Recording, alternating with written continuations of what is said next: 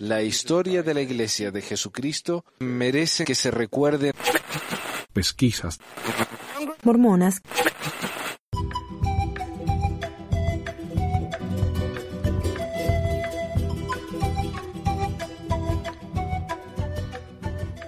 Hola a todos, bienvenidos a otra edición de Pesquisas Mormonas. Les habla Manuel. Eh, hoy tengo una, un ensayo acerca de eh, las mentiras usadas en la iglesia, lo que se llama mintiendo por el Señor. Eh, esta es la, una historia, ¿no? una especie de justificación que han usado los miembros de la iglesia, los líderes, para explicar por qué los líderes han mentido tanto, específicamente en lo que se refiere a la poligamia, ¿verdad? Pero antes de eso... Preguntas. Un amigo de Argentina me mandó una pregunta, que es más bien un comentario. No, no, no, no hace falta, me parece aclarar mucho aquí. Y dice, hola Manuel, probablemente habrás tocado el tema, eh, te cuento algo que había pensado hace algún tiempo y hoy me hizo reflexionar. Esta tarde mientras almorzaba con mi hermano, le pregunté a mi sobrinito qué edad tenía. Me dijo siete. Le digo entonces el año que viene te bautizás. Me dice, no, este año, porque cumple los ocho.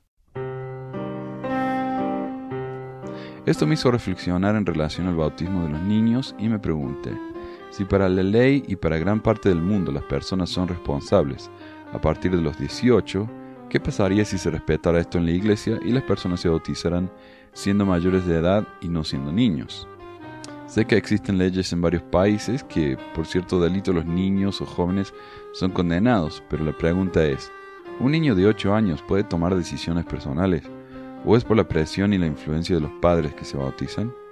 Por otro lado, siempre pensé que si Jesucristo es el ejemplo a seguir, el modelo, el maestro, ¿por qué no nos bautizamos siendo adultos como Él? Y para aclarar una cosa, es verdad que hay niños que son condenados como adultos, pero por lo general cuando son adolescentes, no, a los 8. La iglesia siempre tiene su explicación para esto, pero ¿no sería lo correcto? Un niño de 8 años tiene la capacidad de discernir el bien y el mal, de obtener un testimonio del libro de Mormón y todas las cosas que pueden hacer un adulto antes de bautizarse. También me pregunto cuál sería la estadística de los bautismos de conversos si los hijos de los miembros se bautizaran siendo adultos. ¿Tomarían la decisión de bautizarse? ¿Qué porcentaje? Tal vez lo hagan todos, no sé, pero creo que el porcentaje caería. Por otro lado, en Doctrinas y Convenios dice que si los padres no lo hacen, el pecado recaerá sobre sus cabezas. ¿No suena algo coercitivo eso? Moroni en el capítulo 8 no menciona la edad, solo habla de niños pequeños. ¿Podría un niño de 8, 9 años o aún de 15 rebelarse y decir a sus padres que no quiere bautizarse o que le gustaría tomar esa decisión cuando sea adulto y tenga más capacidad? Eh, teóricamente Jesucristo se bautizó a los 30. Tres años duró su ministerio. La pregunta es, ¿por qué Él no menciona jamás del bautismo de los niños o le habla a los padres eh, sobre eso? Desde el punto de vista de la proyección de la iglesia, es una buena forma de asegurarse el crecimiento. Un matrimonio con varios hijos, una familia numerosa, potenciales bautismos, futuros líderes, etc. Y si eso se replica en todos los miembros, es proyectar un crecimiento de gran magnitud de largo plazo. Un abrazo y gracias. Y uh, después me mandó otro mensaje eh, expandiendo un poco la idea, dice, perdón, se me vienen a la mente algunos detalles a tener en cuenta en relación al bautismo de los niños. 1. El incentivo por parte de maestras de la primaria para que se bauticen, tales como fiestas, menciones, recuerdos, reconocimientos, presentaciones de la primaria, etc. 2. Otro aspecto importante es algo que sucede muy a menudo. Y en algunas ocasiones el padre no está asistiendo o no se encuentra digno. Entonces ahí viene el gran desafío tanto maestros orientadores, obispos, familiares, van a motivar, invitar y desafiar a que el padre se prepare para llevar a cabo esta ordenanza. Interesante, ¿no? De paso activan a un padre. El tema es el siguiente. ¿Qué no hace un padre para ver feliz a su hijo? Que ya viene motivado de la primaria. Aunque su hijo o hija solo actúe en la escuela, él va a querer tener un recuerdo y participar pero en este caso es algo más comprometido, por lo tanto es muy probable que tanto el padre como la madre se preparen para esta ocasión. Acá motivan a los chicos para que se inviten a sus compañeros de escuela para que vayan a su bautismo. 3. Hoy el MLS, que es el programa ¿no? de que tienen acceso los líderes del barrio para ver los registros de los miembros, Le permite al, al obispo tener un secretario extra, ya que cuando ingresa al programa le dice a quién tiene que entrevistar, quién está en edad de bautizarse ese año y que debe comenzar con las entrevistas. Algo que me llamó la atención y que antes era distinto es que ahora, después de cada bautismo, al menos acá, hacen una fiesta, se comparte algo para comer. Me dejó desorientado eso, ya que antes no se hacía. Además, ahora se los confirman miembros de la iglesia el domingo después del bautismo, antes era el mismo día del bautismo. Bueno, no robo más, eh, más tiempo, un abrazo y éxito. El tema del día. Mintiendo por el Señor. Un ensayo. Convenio solemne. El paso mormón por la poligamia, apéndice 1. Por B. Carmon Hardy, Universidad de Illinois Press, Urbana y Chicago, 1992. La reputación del mormonismo moderno por la sobriedad y la honestidad es notoria. Los discursos de los santos de los últimos días están cargados de amonestaciones concernientes a la importancia de un trato honesto y abierto con los vecinos de uno. Como John Milton, Heber Kimball dijo que la verdad convocaba poderes especiales de sí misma. No había, dijo él, ninguna necesidad de que se contaran mentiras o de que se hiciera alguna tergiversación.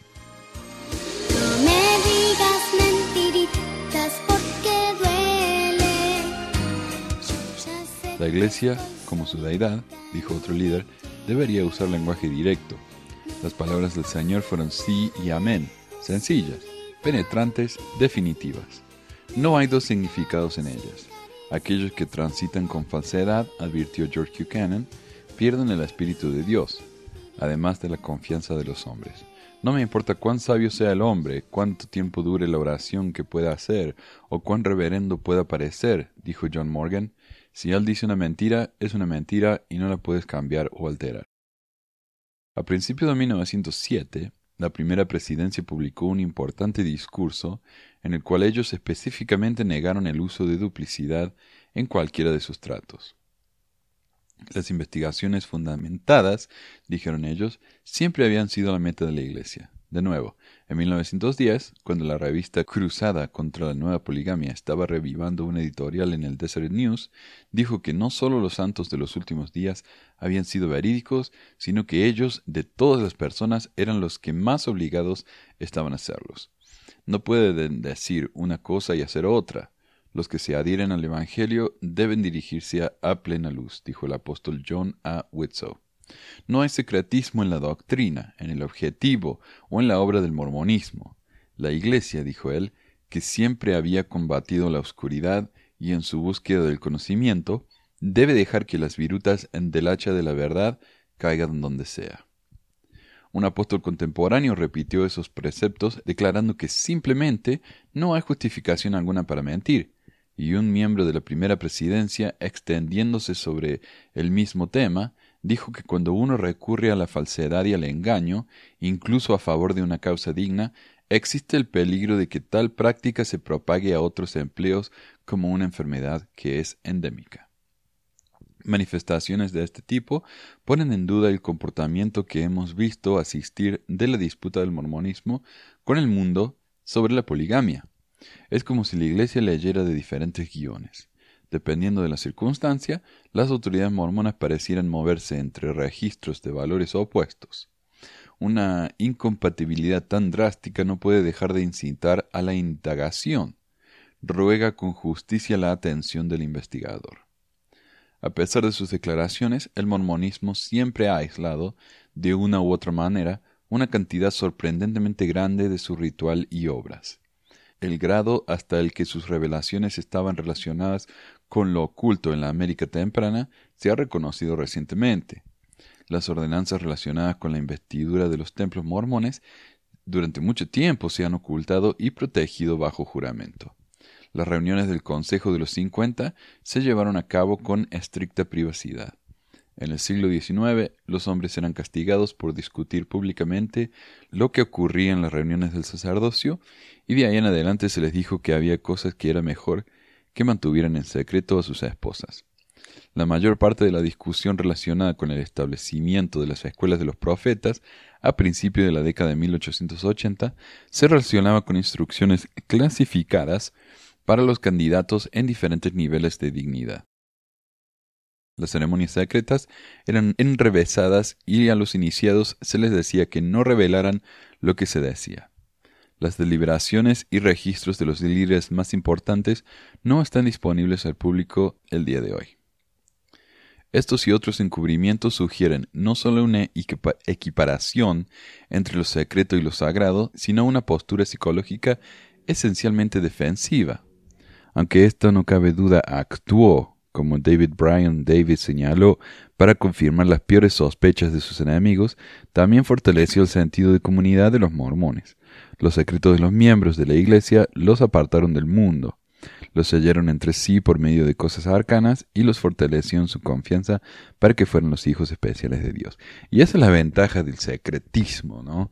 Que uno, uno siente que comparte algo especial y a la vez eh, forma parte de un grupo eh, que, es, que es, como digo, ya especial, ¿no? Eh, en este caso son gente con secretos rituales específicos para ir al cielo y el resto no tiene esos secretos. ¿Qué más especial que eso, no? Pero el problema es que eso crea sospechas. ¿Cuántas estupideces hemos escuchado de la gente de las cosas que se hacen en el templo simplemente porque no pueden entrar? Dicen, no, en el templo se hacen... Eh, yo escuché sacrificios de animales, en el templo se hacen... Eh, se tienen relaciones sexuales eh, rituales, lo cual ninguno de esas, cosas es cierto, pero cuando uno tiene un edificio inmenso eh, con paredes de un metro de ancho en la que nadie puede entrar excepto los miembros, algunos miembros, eh, no es extraño que la gente empiece a especular, ¿no? Y eh, hay que aceptar que el secretismo y la mentira como que van de mano de la mano.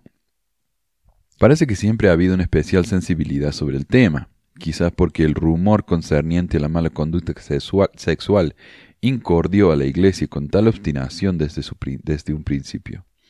Un mes antes de que fuera asesinado, el profeta José Smith admitió, que parecía que él había estado casado poco más de cinco minutos con su esposa Emma antes de que lo acusaran de que tenía varias esposas. Hablar sobre el spiritual wifery, o las esposas espirituales, y el adulterio, tanto incomodó a la iglesia, dijo él, que un hombre no se atreve a hablar o a hacer algún guiño por temor a ser acusado de tales cosas. Al mismo tiempo, el hecho de la pluralidad por parte de José y sus socios y el adornar la verdad en relación con esto ha sido citado por casi cada estudiante de la época. La negación absoluta no fue salvo una de las varias estrategias empleadas en la declaración de fidelidad de la ley, a la ley, la desaprobación de los que también se casaron inmediatamente después de la muerte de la primera esposa, y las expresiones de indignación cuando eran acusados de salirse de la moralidad tradicional, fueron también utilizados para obstruir una, la perspectiva abierta de lo que estaba sucediendo. Las declaraciones negando la pluralidad de esposas fueron expresadas o bien para permitir más de una interpretación, o para evitar directamente impedir la posibilidad de tales matrimonios si estaban debidamente autorizados.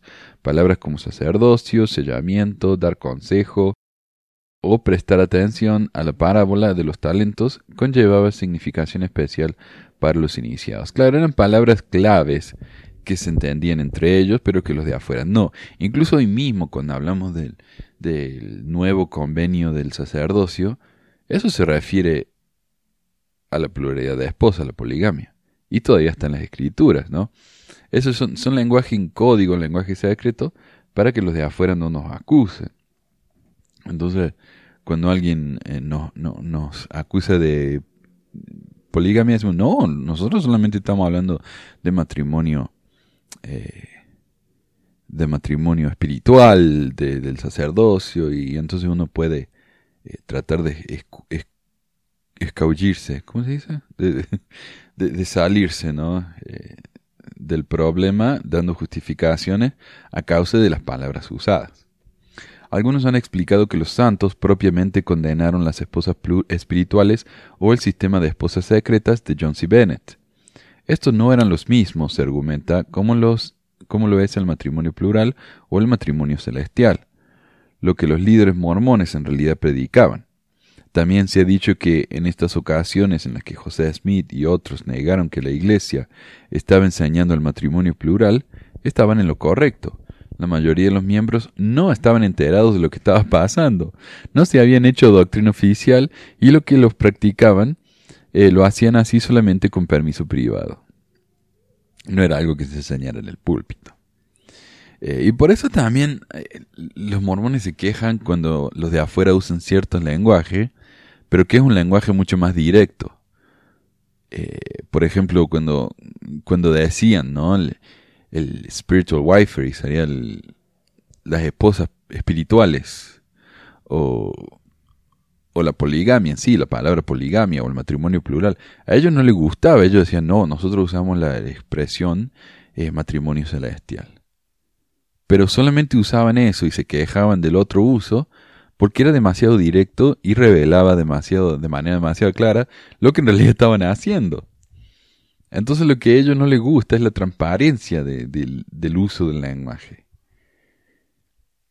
Eh, continúa, no solo tales defensas ignoran negaciones repetidas de los que de que se estaban involucrando en la práctica bajo cualquier nombre, pero hay fundamentos para creer que el término esposa espiritual era de hecho empleado por los mormones tanto antes como después de su éxodo a la gran, a la gran cuenca, a la área acá de, de Utah. Más allá de eso, a finales del siglo, como parte de la escaramuza entre Utah y los mormones de la iglesia reorganizada, las contradicciones fueron admitidas y descritas como muy sabiamente elaboradas, como una de las evidencias de que la pluralidad estaba ciertamente de moda entre los que estaban cercanos al profeta. Hay testimonios de que se dio instrucción expresamente eh, sobre cómo ocultarla, y uno tiene que afrontar lenguaje retorcido, así como el del profeta, cuando a pesar de ser esposo de muchas mujeres, él exclamó ¿Qué cosa es para un hombre ser acusado de cometer adulterio y tener siete esposas cuando yo solo puedo encontrar una?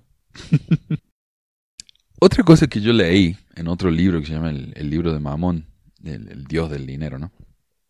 Es que en esta época era muy común para los mormones usar la frasecita eh, no es ningún, no es asunto, no es asunto tuyo. None of your business, no es asunto tuyo. Entonces cuando alguien venía a Utah y hacía preguntas, los miraban con sospecha, no es asunto tuyo, hasta que se iba. Dados los acosos, desahucios y asesinatos que eran tan a menudo el destino de los santos, hay una buena razón para las tendencias al hermetismo. Más arriba destacamos la sensación de inseguridad y el significado de la formación de tales cosas en el mormonismo temprano en general. Esto indudablemente explica por qué el profeta puso tal establecimiento por lealtad y amistad. Como Trump, ¿no? El único el enfoque de él, lo único que le importa es que la gente sea leal. No le importa la honestidad ni nada de eso. La instrucción de José al cuerno de los doce apóstoles en 1839, nacida de una cruel experiencia, fue sobre todo no traiciones a tus amigos.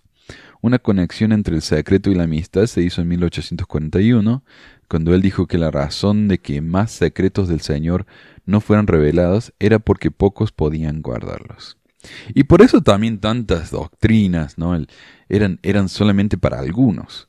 El matrimonio plural no se enseñó abiertamente hasta Utah, hasta que Brigham Young eh, se, entusiasmó con el tema. Durante la época de José Smith, esto nunca fue un tema abierto. Él siempre lo negó en público y solamente lo, lo habló con sus amigos cercanos en, la escuela de los profetas o, en reuniones privadas. Porque, ah, y también otra cosa que hacían era escribirse cartas y notas o escribir en el diario, lo que fuera, y usar eh, seudónimos, nombres ocultos. A veces escribían cuerno de los dos al revés, como si nadie se fuera a dar cuenta de qué significaba, ¿no? Y José tenía su propio nombre secreto, que Gazelum era. Gazelum con Z. Ese era el nombre de José. Y cada uno tenía su propio nombre secreto y así se, se comunicaban entre ellos ese tipo de cosas. Esto fue seguido, una vez más, por el énfasis en la necesidad de observar y honrar la amistad incluso hasta la muerte. Justus Morse les enseñó cómo, en 1838, como Danita en Missouri, él y otros estaban orientados a ayudarse mutuamente, mintiendo en caso de dificultad, y hacerlo con positividad y la garantía de que nadie pondría en duda nuestro testimonio. El mayor de los males, dijo José en su discurso de 1839 a los apóstoles, fueron el pecado en contra del Espíritu Santo y evidenciar a un traidor a los hermanos. Mosiah Hancock recordó que el profeta habló sobre el tema en Nabú, lamentablemente que había sido traicionado por algunos de los que estaban más cerca de él, teniendo en cuenta los riesgos y las complejidades sociales involucradas. Es fácil entender por qué se utilizó el disimulo en la protección de los asuntos polígamos de la Iglesia. Y esto también fue lo que pasó con el, eh, con el diario este que José Smith quemó, ¿no? el Nabo Expositor. El problema con ese diario es que eran miembros de la Iglesia hablando abiertamente sobre la poligamia acusando a José Smith de ser polígamo, lo cual era cierto. Pero a él no le gustó. No le gustó eso, entonces ¿qué hizo? Destruyó y quemó la imprenta del diario. Y yo les gustaría hacer lo mismo, pero lamentablemente el Internet no es tan eh, inflamable. Ni mormón ni gentil, se dice a veces, era capaz de absorber una revelación completa de la verdad. No solo San Pablo había, había indicado que los nuevos conversos debían ser alimentados con una dieta doctrinal modificada, no, leche antes de la carne, también José Smith, en una revelación temprana, se refirió a sus seguidores como niños pequeños, incapaces de soportar todas las cosas ahora. En otra ocasión habló de la inoportunidad de decir la totalidad de la naturaleza de algunas de sus revelaciones no escritas y la gran dificultad que tenía en enseñar cosas contrarias a la tradición. Y esto es muy similar a lo que se nos dice hoy en día. Si tenemos cartas entre eh, Bruce R. McConkie y otros líderes diciendo, eh, si bien estas cosas son verdades, por ejemplo, el uso de la expiación de sangre por parte de Brigham Young, si bien estas cosas son verdades, la gente no está lista para esto. No se puede hablar abiertamente de estas cosas porque la gente no está preparada, se van a asustar, se van a ir de la iglesia, eh, solamente porque no entienden. Son como niños. O como dijo del presidente Boyka Packer tan abiertamente, algunas verdades no son importantes. ¿Por qué? Porque algunas verdades nos pueden hacer dudar porque somos demasiado estúpidos o estamos demasiado no preparados para entender el completo significado de las cosas. Entonces mejor ocultar cierta historia para que no nos asuste porque no estamos preparados. Somos como niños. Brigham Young recordaba que desde Kirkland el profeta le dijo que si estuviera abierto respecto a lo que había recibido del cielo, ningún hombre o mujer permanecería conmigo. Y Levi Hancock recordó que José le recomendó una vez que si revelaba todo lo que Dios le había mostrado, sus propios seguidores pedirían su vida. Lo querían matar. La sensación de peligro de que se hiciera todo público era una preocupación que se extendía por toda la comunidad mormona. ¿Qué se nos hubiera hecho? preguntó después Orson Hyde, si hubieran sabido que muchos de nosotros teníamos más de una esposa cuando vivíamos en Illinois, nos hubieran separado, sin dudarlo, peor de lo que lo hicieron. Ahora, este tipo de eh, desinformación, no compartir todo, todo el conocimiento porque la gente no está lista, es un elemento típico de las novelas de distopia, ¿no? Eh, como 1984, Rebelión en la Granja. Es muy importante que la gente no sepa todo, porque la gente, el populacho, la mayoría, no está preparada para ese tipo de conocimiento. Y a veces es cierto. O sea, es muy importante que una persona, un ciudadano común, no sepa lo que el gobierno está haciendo eh, en una táctica para defenderse de, un enemigo, ¿no? Porque esa persona lo puede ir, ponerlo en, en, el internet, después el enemigo se entera y pum, se pudrió todo. Pero hay cosas que son muy básicas y uno tiene que enterarse. Una doctrina de salvación debería ser algo que todo el mundo debería saber. Lo deberían estar publicando en los diarios, en las revistas, en, los libros. No ocultarlo a un grupo secreto de, de amigos. Y dice, los líderes mormones indudablemente encontrarán que el engaño implicaba una condición penosa, Sería por esto que el profeta aconsejó a las mujeres de la sociedad de socorro a no ser demasiado insistentes en la búsqueda de irregularidades y ser caritativas con los acusados. Eh, claro, no, no busquen la quinta pata del gato. Créanos en lo que les decimos. Fue especialmente agraviado, agravado por las historias sobre el adulterio y la toma de esposas espirituales. El malestar de mantener una cortina en los ojos de los mormones impulsó a José a intentar, en más de una ocasión, a desvelar cuidadosamente la práctica. Esta era realmente la intención, por ejemplo, en 1842 se emitió el folleto Unni Henob Jacob. También explica el recordatorio de José a sus seguidores que parte de su misión implicaba una ruptura de la superstición y una reforma de lo que se consideraba pecaminoso. Las instituciones polígamas de los líderes y el engaño considerado necesario para confortarlos contribuyeron directamente al asesinato de José Smith y Hiram. Durante el debate del Consejo de la Ciudad sobre las acusaciones concernientes a sus doctrinas y comportamientos hacia las mujeres publicadas en el Expositor que yo mencioné, José vio necesario retractarse de lo que dijo, declarando que había mantenido la doctrina en secreto y que la había enseñado abiertamente. Esto era cercano a la verdad unos meses después, cuando, rabiando en contra de la propuesta de que era todavía necesario esconder las cosas acerca de la, iglesia, la la viuda del profeta dijo a William Clayton que fueron las cosas secretas las que costaron la vida a José y Jairo. Y claro, porque José Smith destruyó el, el expositor. Como consecuencia de eso, se fue a la cárcel. Y mientras estaba en la cárcel, fue ahí que la muchedumbre lo mató. Eh, porque lo veían como una amenaza, una amenaza política, una amenaza de, poder, de que iba. y también los secretos.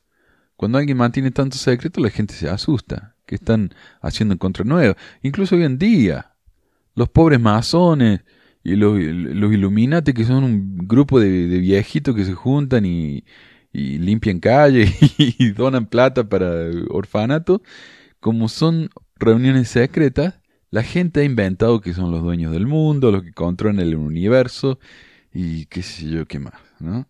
Entonces el secretismo siempre tiene consecuencias negativas. Los disimulos no cesaron cuando los santos marcharon hacia el este. Aunque existía más libertad que al principio en su instancia, en su estancia en Iowa, todavía había reticencia en cuanto a su filosofía del matrimonio y el secreto se impuso en los participantes. En un debate bien conocido con ministros protestantes en Francia en 1850, el apóstol John Taylor, y también esposo de diez mujeres, negó que la poligamia se estuviera practicando en la iglesia, diciendo que era una cosa demasiado monstruosa para admitir como creencia. Orson Pratt, en guardia para defender la práctica, torció la realidad sobre ella y muchos años después, Charles W. Penrose admitió que después de la muerte del profeta, algunas cosas acerca de él fueron borradas de las publicaciones de la Iglesia por razones de prudencia. A medida que la práctica del matrimonio plural en la Gran Cuenca preocupaba, Brigham Young una vez dijo que, mientras algunos dicen al mundo exterior que no existe, él se negó a ocultar los hechos. Yo nunca lo niego, dijo. Estoy perfectamente dispuesto a que los no miembros sepan que tengo más de una esposa y que ellas son puras ante el Señor y aprobadas a su vista. Al mismo tiempo, en conexión con las teorías de la deidad, Young dijo que retenía mucho de lo que sabía, o sea, no compartía todo. Y George A. Smith recuperó un tema sobre una revelación filtrada para los más nuevos en el conocimiento del Evangelio. La mayoría de las cosas sagradas y vinculantes para los santos, dijo otro, apropiadamente se mantendrán sin escribir. El énfasis sobre la importancia de proteger a los amigos también continuó.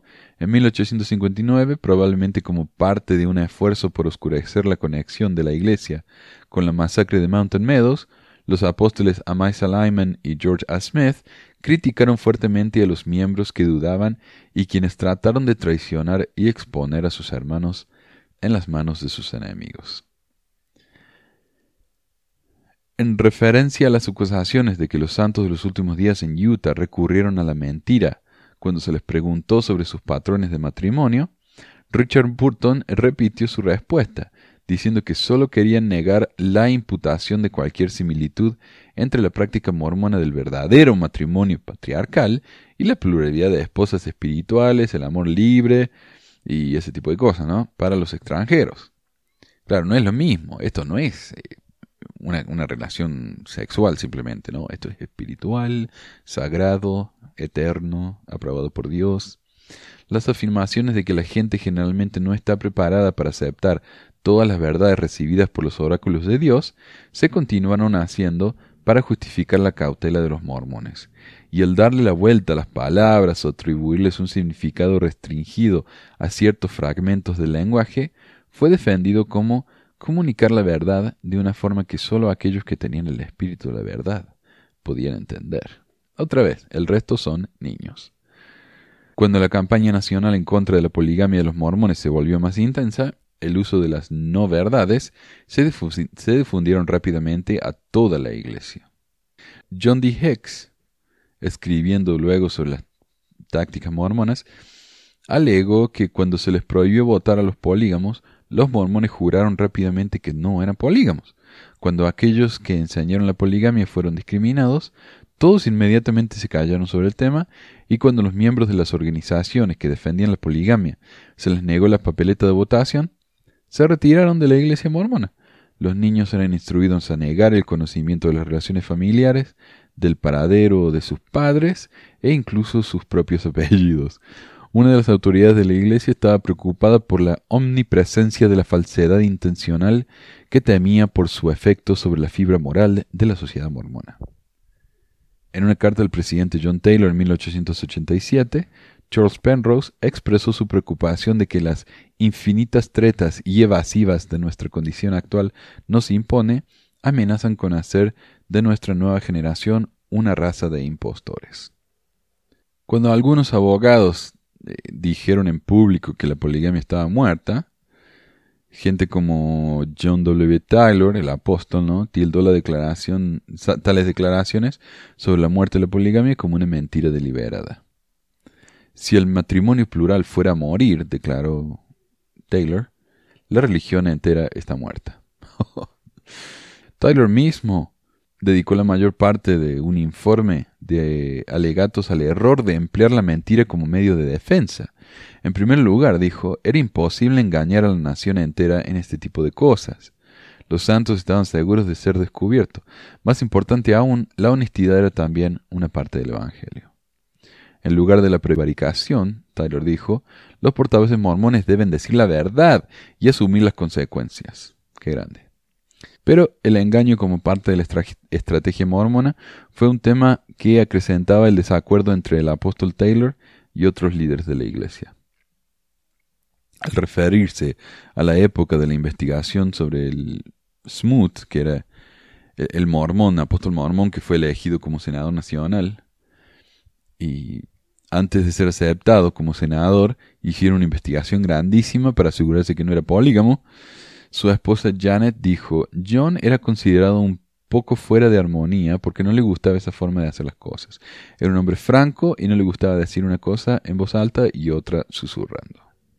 Pero a pesar de las declaraciones de Taylor, eh, los líderes siguen haciendo lo mismo. Un mes y medio después de su comentario, se le preguntó al presidente George. Cannon en una reunión especial de la iglesia cuál de las dos declaraciones era la correcta.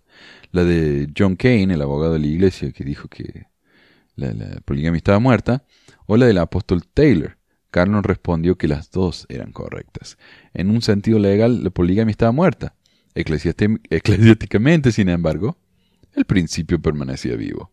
Otra autoridad ilustró este enfoque de la Iglesia diciendo que ya no se recomendaba el matrimonio de esposas plurales, pero se les daban eh, para obtener cualquier bendición que el Señor pudiera otorgar.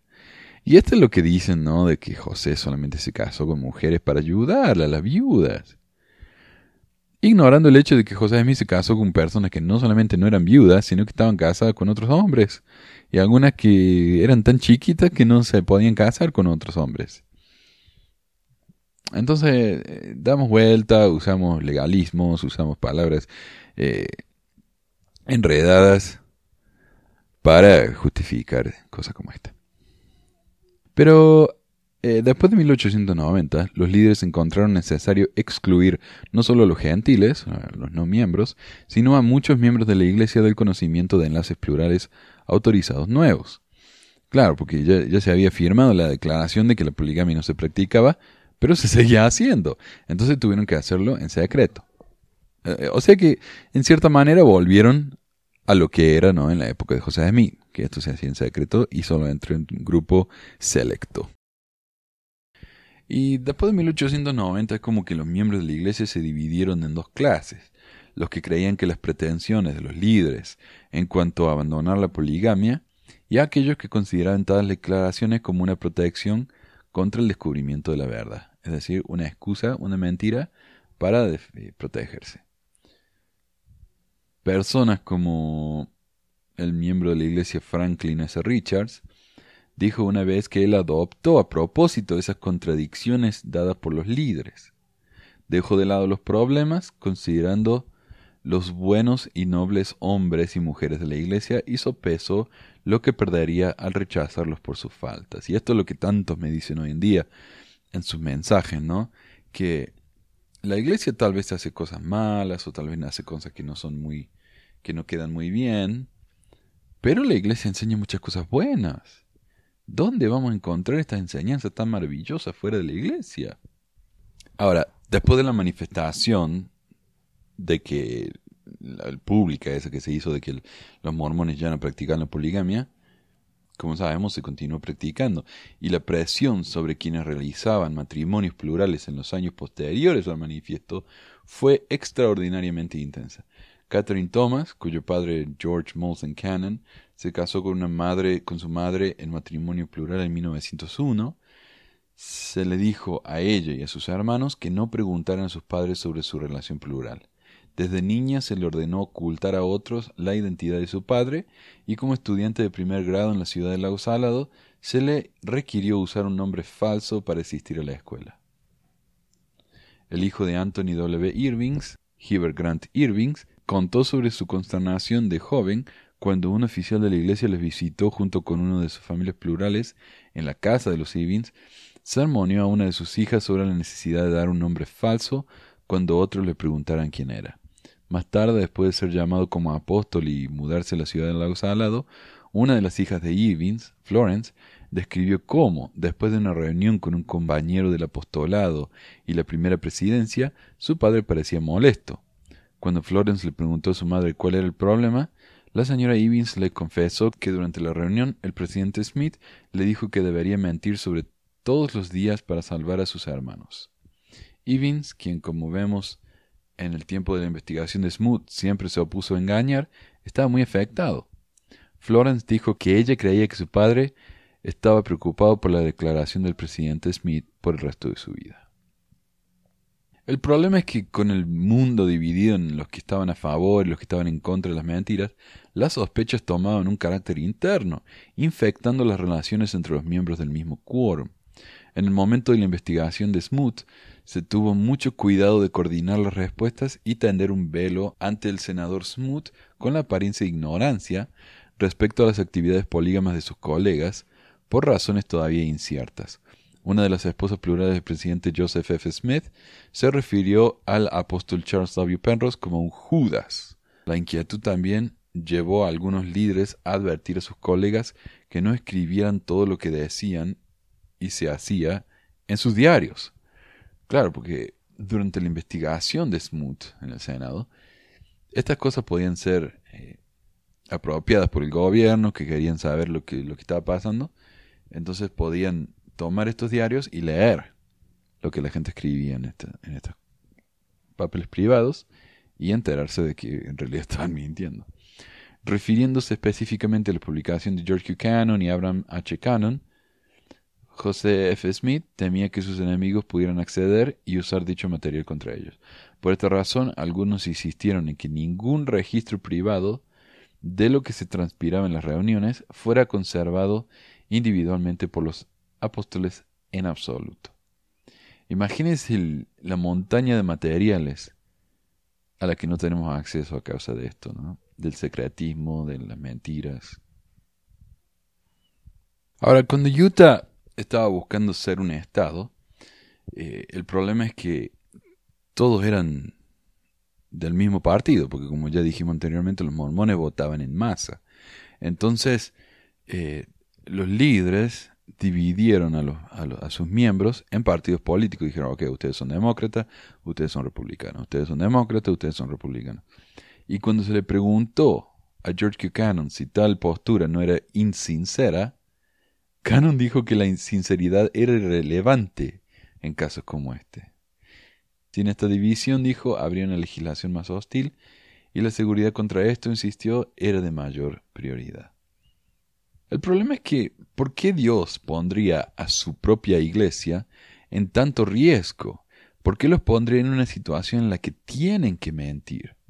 ¿Por qué Dios le da un mandamiento a estos hombres?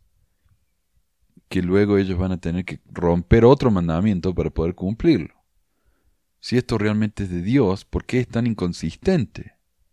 No es que Dios no cambia, Dios es siempre el mismo. Entonces, ¿por qué a veces está bien mentir y a veces no?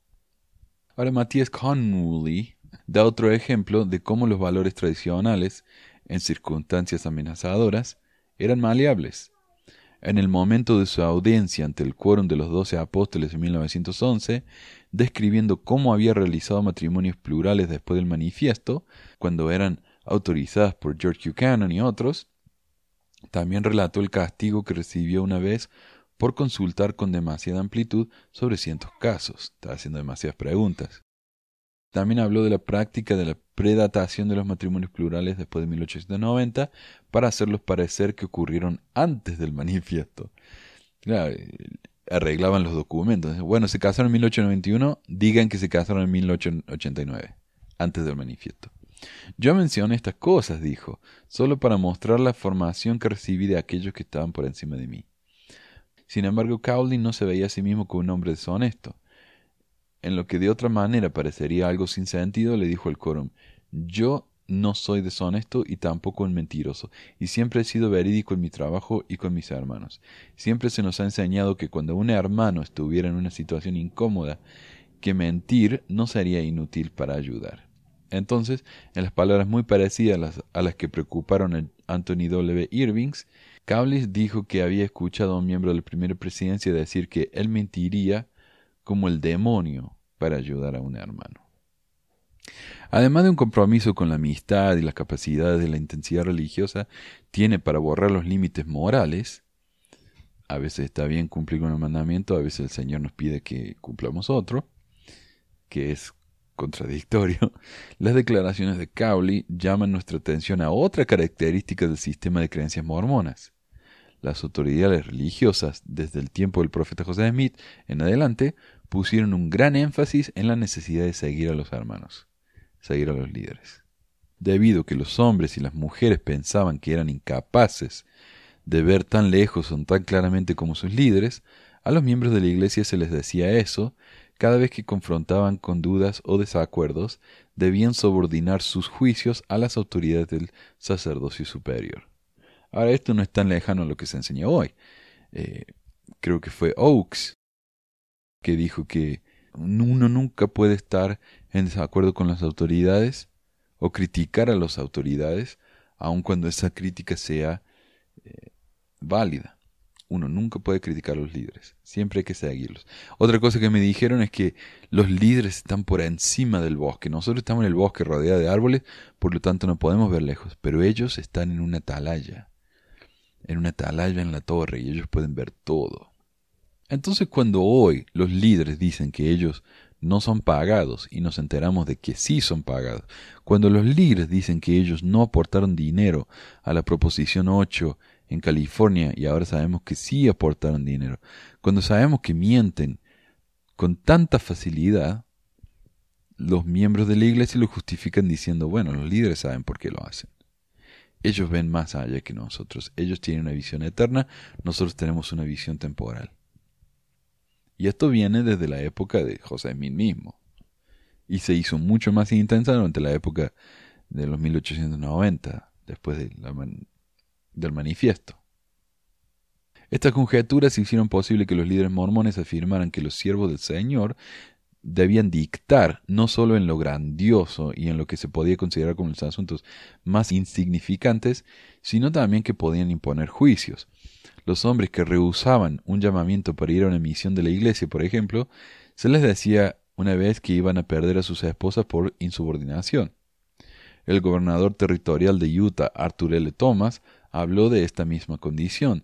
Dijo que no tenía nada que ver con el carácter ético de los santos, pero debido a la creencia de los mormones en la inspiración de sus líderes, si se les dice que deben firmar una declaración de que eran musulmanes y de que el sacerdocio comprendía esta cuestión y si era para el progreso de la causa y gloria de Dios, ellos muy probablemente lo harían. Esta regla de los santos de los últimos días frecuentemente enseñaba a los jóvenes y a las personas que no debían criticar a sus líderes, no discrepar abiertamente sus decisiones y como una vez Brigham Young lo dijo, para recordar que las ovejas deben seguir al pastor, no el pastor seguir a las ovejas. El profeta José Smith dio un ejemplo de ello cuando después de ser rechazado trató de persuadir a Nancy Rigdon de que fuera su esposa plural. Eso que está mal bajo una circunstancia puede y a menudo es correcto bajo otra.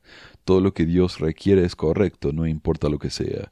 Cuando no podamos ver la razón de ello hasta que los eventos ocurran, pero en la obediencia hay gozo y paz sin mancha.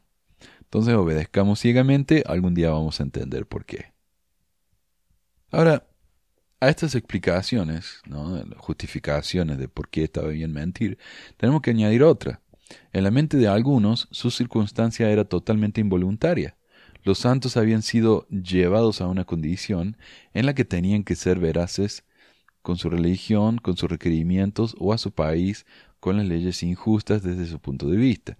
O sea, ignora las leyes del país o, ignora las leyes de la moralidad porque ellos estaban en una situación muy incómoda. Y si decían la verdad, iba a perjudicar a la iglesia muy negativamente. Este dilema tan indeseado es lo que les dio su discurso y modales bifurcados. La ansiedad por justificar fue claramente demostrada cuando el presidente John Taylor declaró en 1880 ¿Hemos hecho algo encubierto? No hasta que nos vimos forzados. Richard W. Young, un abogado prominente y también presidente de estaca, luchó con el mismo problema ante el comité investigador de Smoot al explicar las falsas negaciones en los inicios de la Iglesia. Aunque le incomodaban estas cosas, Young explicó que era el resultado de la exigencia y las circunstancias. Los hombres que aún vivían con sus esposas plurales contrariamente a la ley, y después de que el manifiesto fuera interpretado como prohibiéndolo, eran, dijo otro religioso, como uno que tiene que tirar de su buey para sacarlo del fango el día de reposo. Claro, romper un mandamiento para hacer algo necesario. Henry S. Tanner lo explicó mejor. Las promesas hechas al gobierno por parte de los mormones, dijo, les fueron sacadas por la fuerza. Era como al hombre que atrapa a un enemigo poderoso y le obliga a decir cosas comúnmente repugnantes como la única manera de obtener su libertad. Bajo estas circunstancias, afirmó Tanner, las palabras no tenían poder vinculante. Claro, lo que uno decía eh, tenía que ser ignorado más adelante. En consecuencia, los mormones eran tan libres como si no hubieran hecho alguna promesa en absoluto. Al interpretar las leyes antimormonas como un artificio satánico en el que los santos habían sido atrapados involuntariamente, los que continuaron casándose y viviendo en poligamia fueron forzados a prevaricar como la única forma de escape. O sea, hay más ejemplos de lo mismo. Mentir estaba bien porque eh, era, era para el, mayor bien. Estaba bien que Nefi asesinara a Laban porque si no las generaciones futuras iban a perderse, ¿no? asesinando la sangre fría también. De la misma manera, con su ayuda, del de Dios, los santos podrían burlar de nuevo al enemigo. Las contorsiones verbales podrían ser inspiradas. Los líderes de la iglesia sinceramente creían que Dios a veces los guiaba de una manera diferente cuando estaban en juego cosas importantes. Un ejemplo que se usa mucho para justificar las mentiras mormonas es que Abraham también mintió. Él dijo que su esposa era su hermana. Entonces, ¿cómo puede ser que un profeta tan grande de Dios haya mentido? Simple, porque era conveniente y porque era para el, para el bien mayor. Era bastante confuso para algunos jóvenes mormones que los más dignos de sus comunidades se involucraran clandestinamente en la poligamia, siendo que estaba en contra de la ley. Pero sumarse a la política del engaño, manifiesto argumentando que era para servir a un propósito superior, agravaba el mal. Esto era a lo que se refería Carl Badger cuando, irritado por las declaraciones de sus líderes durante la investigación de Smoot, se lamentó de que si la Iglesia hubiera sido fiel a las promesas que había hecho y al manifiesto, todo el mundo habría admirado su integridad. No, claro, deja de practicar la poligamia. Pero claro, el problema fue acá que la Iglesia dijo que ellos habían dejado de practicar la poligamia en público, pero en secreto siguieron haciéndolo. Entonces este hombre dice, si hubiéramos cumplido con lo que prometimos, no estaríamos en problema ahora. Como Badger lo describió, sin embargo, los líderes de la iglesia decidieron que habían algunas cosas más importantes que la honestidad.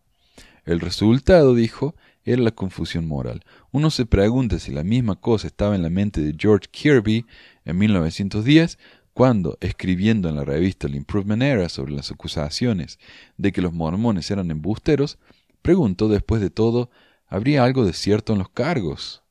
Y esto nos recuerda de nuevo los miedos expresados por Charles, Penrose y John Taylor.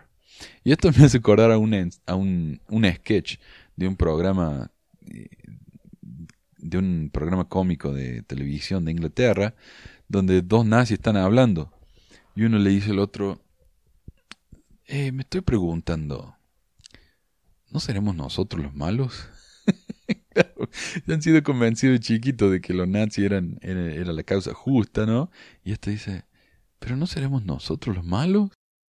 Después del cambio del siglo, los forasteros observaron más de una vez que los líderes mormones defendían sistemáticamente políticas honestas, siempre y cuando sus propios asuntos no estuvieran involucrados. Claro, mientras no, no los afectara. Como denunció un residente gentil al expresar que cuando alguno de nosotros peca, pecamos por nuestra propia causa, pero cuando un santo cruza la línea, ha sido hecho por causa de Cristo. En otras palabras, mentimos por el Señor. En 1897, alguien fingió ser miembro de la iglesia. Se hizo, se hizo llamar Joab, un alto cargo en Israel. Escribió una respuesta sarcástica para criticar continuación, la continuación de la poligamia y el engaño mormón en una reunión de ministros metodistas. Joab criticó a los pastores por su falta de guía celestial. De otra manera, dijo, podrían haber interpretado fácilmente el manifiesto y otros casos de fraseología inspirada mormona. Todo lo que los mormones habían dicho y prometido acerca de la poligamia había sido escrito con oración y meditación. Si encontraban tales documentos confusos o contradictorios, los ministros simplemente carecían del espíritu de discernimiento.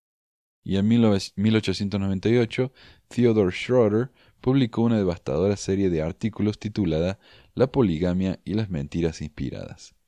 En estas entregas citó caso por caso, desde el tiempo de José Smith el profeta hasta el día del propio Schroeder, ilustrando el uso de la falta de verdad como medio para esconder la poligamia. Al final hizo la pregunta históricamente planteada por otros. ¿Cómo podemos saber que las razones que les indujeron a la, a la falsedad una vez no va o conducirán a que se digan falsedades otra vez?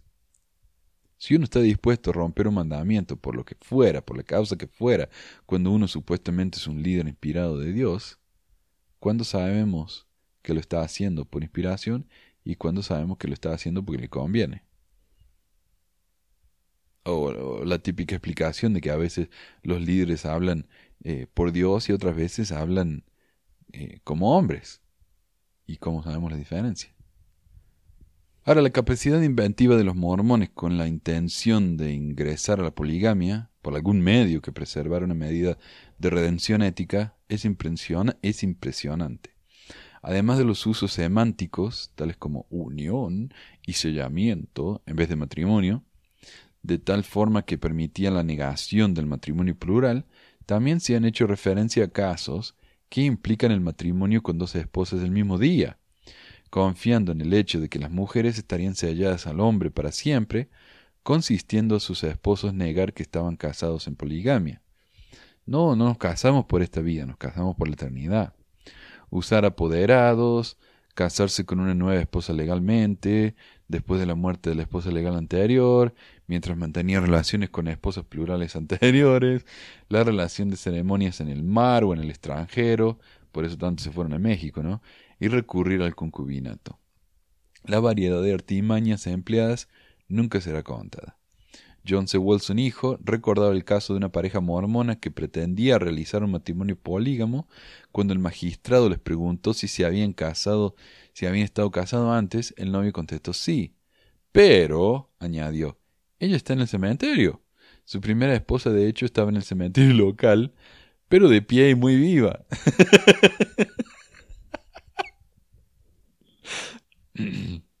y, hoy sigue esto, no en la iglesia mormona eh, de Utah, ¿no? de, de, Brigham, sino eh, en la iglesia fundamentalista. Los fundamentalistas mormones eh, son una consecuencia de, de, estas tácticas. Hoy la iglesia está tan avergonzada de ellos y se, se, alejan de ellos como pueden, pero ellos lo causaron a esto. Los polígamos contemporáneos confían mucho en la revelación del presidente John Taylor de 1886, dada cuando se escondía de los mariscales de los Estados Unidos. En la revelación de Taylor, aquellos que deseaban recibir la más alta gloria en el más allá fueron amonestados a seguir viviendo el principio a pesar de las presiones que se les hicieron para poner fin a ella. Eh, claro, eh, es cierto, tenemos la manifestación, pero si realmente quieren al cielo se tienen que casar como polígamos. Citando la historia mormona como precedente, los fundamentalistas defendían la conveniencia de la negación falsa y la reticencia cuando se trata de las cosas de Dios, especialmente el matrimonio plural. El uso de códigos y cifras se aprueba cuando les, les amenazaban las leyes hostiles. Se reafirma la prioridad de los pactos y amistades y cuando se encuentran en circunstancias difíciles, habrán de romper las promesas hechas a las autoridades civiles para asegurar la libertad para aquellos y sus familias. Dorothy Alred Solomon recuerda su educación en un prominente hogar fundamentalista. Resumió la atmósfera diciendo aunque fuimos criados para atesorar la verdad y aferrarnos a la luz, nuestro modo de vida estaba lleno de secretos. El recurso a la distorsión, lo que se denomina como lógica mormona, reposaba incómodamente en cada punto de su existencia. También recordó que esto lo justificaba su padre, un líder fundamentalista, el Alred, con el aforismo a veces debemos desobedecer una ley menor para mantener una ley más alta. Un aspecto importante de la apologética fundamentalista es la afirmación de que el matrimonio plural nunca fue condenado por el sacerdocio mormón. Una lectura cuidadosa de las negaciones y de las declaraciones que suspenden la práctica, se dice, revela que fueron hechas solamente en el nombre de la Iglesia. La diferencia entre el sacerdocio y la Iglesia permitía a los hombres, dicen ellos, afirmar que verdaderamente la Iglesia, como organización, había suspendido la práctica del matrimonio plural y podía excomulgar a quien encontrara desobedeciendo las reglas. Pero los poseedores del sacerdocio individualmente, por otra parte, podrían tomar esposas nuevas actuando bajo su propia responsabilidad. En otras palabras, la Iglesia podía haber abandonado la poligamia, emitiendo el manifiesto y puesto a los violadores de esta política en peligro de perder su membresía, pero el sacerdocio se mantuvo firme con, el principio. Entonces hacemos la diferencia entre la iglesia y el sacerdocio, cosa que la iglesia hoy ya no hace, ¿no? Eh, para hoy para la iglesia el sacerdocio, el evangelio, la iglesia, todo es la misma cosa. Pero en esa época no.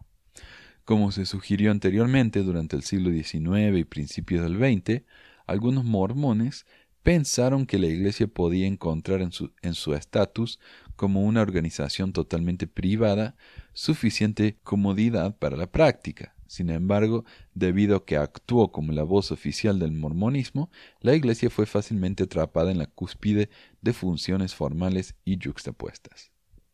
Ahora, el precedente ¿no? de esta división entre la Iglesia y de la Iglesia y el sacerdocio se puede encontrar ah, cuando uno ve lo que hizo el presidente John Taylor.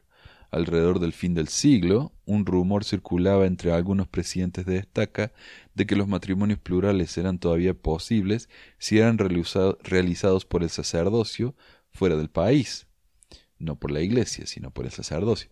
En el momento de las audiencias de Smoot, Carl Badger escribió que oyó que la iglesia no estaba involucrada con la poligamia. El presidente Smith, sin embargo, como una autoridad responsable del sacerdocio ante Dios, podía realizar ceremonias de matrimonios plurales. Ahora, como la iglesia se alejó de su patrón de creencias originales ¿no? sobre la poligamia, eso dio lugar al fundamentalismo, la gente que quería seguir practicando las enseñanzas originales, fundamentales. En el caso del fundamentalista mormón, esto denota como su característica más visible una notable preocupación por la poligamia. Y al igual que con la iglesia del siglo XIX, es el principio más destacado de la mayoría de los grupos mormones fundamentalistas. Entonces, ¿cuáles son las consecuencias de las mentiras de la iglesia? Eh, cosas como las iglesias fundamentalistas, los grupos clandestinos aquí en Utah, en Colorado, en Arizona y en México, eh, cosas como chicas, niñas, adolescentes embarazadas que no pueden escapar de sus situaciones, eh, o, y, o tema como los, los Kingstons aquí en Utah, en Farmington, que es una comunidad tan chica y se han casado entre ellos por tantas generaciones que los niños que nacen eh, son absolutamente deformes. Estas son las consecuencias y los frutos de las mentiras del mormonismo a lo largo de las décadas. Y una cosa que parece que la iglesia hoy en día todavía no entiende. La honestidad es mucho más importante que la conveniencia institucional.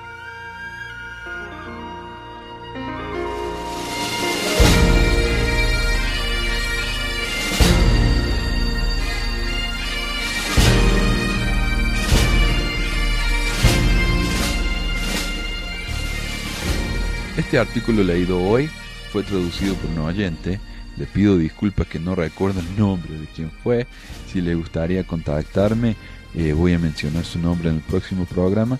Pero si ustedes están interesados en ayudar a traducir documentos para el programa, y no en Google Translate, porque yo puedo hacer eso, pero eh, traducir en serio, si tienen el conocimiento, la capacidad, les agradecería muchísimo. Esa es la parte que más me llevan, eh, que más tiempo me lleva para, para, hacer. Eh, mientras más me pueden ayudar con eso, más puedo eh, producir videos y programas y todo eso. gracias a todos desde ya por escuchar y hasta la próxima.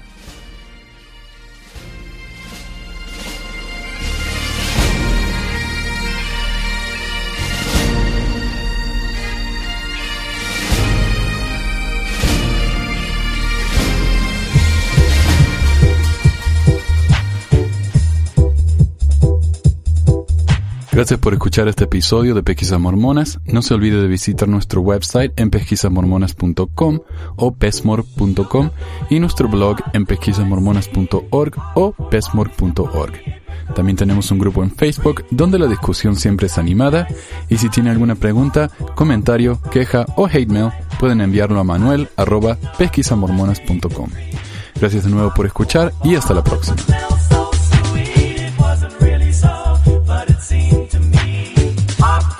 La música al comienzo del podcast es la canción de la primaria Historias del Libro de Mormón por Clive Romney. La canción previa a esta es Lo el Profeta por Lex de Acevedo y esta es la versión de la banda Rooster del himno de la primaria Palomitas de Maíz.